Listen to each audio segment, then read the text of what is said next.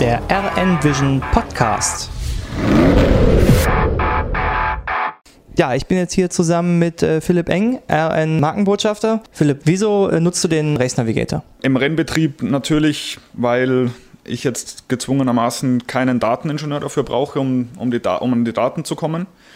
Das heißt, der Dateningenieur, so wie es jetzt bei uns zum Beispiel im BMW-Team Schnitzender der CGT Masters ist, der Dateningenieur muss sich um die ganzen Vitaldaten vom Auto kümmern ähm, und hat da dann keine Zeit mehr oder nicht ausreichend Zeit, um, um sich noch um die Videoauswertung für uns zu kümmern, für uns Fahrer. Dementsprechend gehe ich einfach da mit meinem iPad hin, äh, ganz alleine, ohne dass äh, mir jemand zusieht, aus der großen Distanz per WLAN und ziehe mir da die Daten runter und kann die dann direkt mit meinem Teamkollegen auswerten, ohne dass ich irgendjemand dazu brauche. Ist das wirklich auch so, dass ihr dann zusammen da sitzt und euch dann eure Kurven gegenseitig anschaut und sagt, da war ich besser, schlechter oder da könntest du so und so noch arbeiten? Oder wie läuft das dann konkret?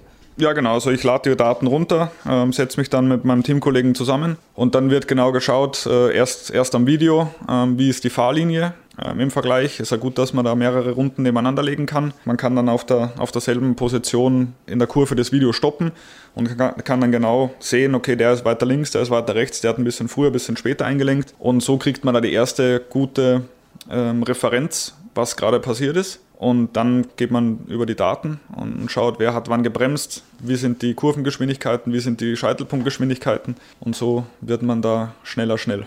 Über welchen zeitlichen Ablauf reden wir da? Du kommst aus dem Auto raus und äh, ich sag mal, wie lange brauchst du dann, dass du mit dem iPad äh, da sitzt? Klar, ein bisschen runterkommen, aber was ist so ein zeitlicher Ablauf bei so einem Training zum Beispiel dann? Also zum Beispiel, wenn der Ricky fährt, stelle ich mich neben das Auto, wenn der in die Box kommt, ziehe die Daten runter und bevor der wieder los ist, habe ich in der Zwischenzeit, bis er dann zurückkommt, schon mal die erste Auswertung gemacht und kann ihm dann im nächsten Boxenstopp, wenn er zum, zum, nächsten, zum nächsten Mal in die Box kommt, schon mal sagen, guck mal hier, da bist du, äh, bist, hast du zu spät eingelenkt, hier hast du ein bisschen zu spät gebremst. Also wir reden da über einen Zeitraum von vielleicht eineinhalb, zwei Minuten, wo ich die Daten von iPad anschalten bis iPad abschalten bei mir habe. Habt ihr ein konkretes Beispiel? Hast du ein konkretes Beispiel, äh, wo es euch dann auch wirklich äh, vor Ort geholfen habt, wo ihr dann direkt sagen könnt, hey, da musst du an der Stelle vielleicht was anders machen? Habe ich gerade auf den Daten gesehen? Am Lausitzring zum Beispiel, äh, der Ricky war noch nie da vorher.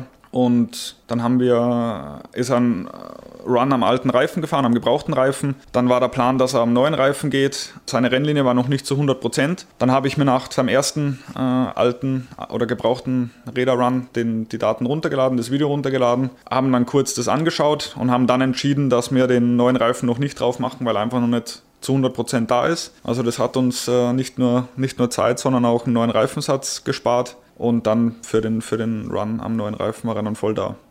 Das war der RN Vision Podcast.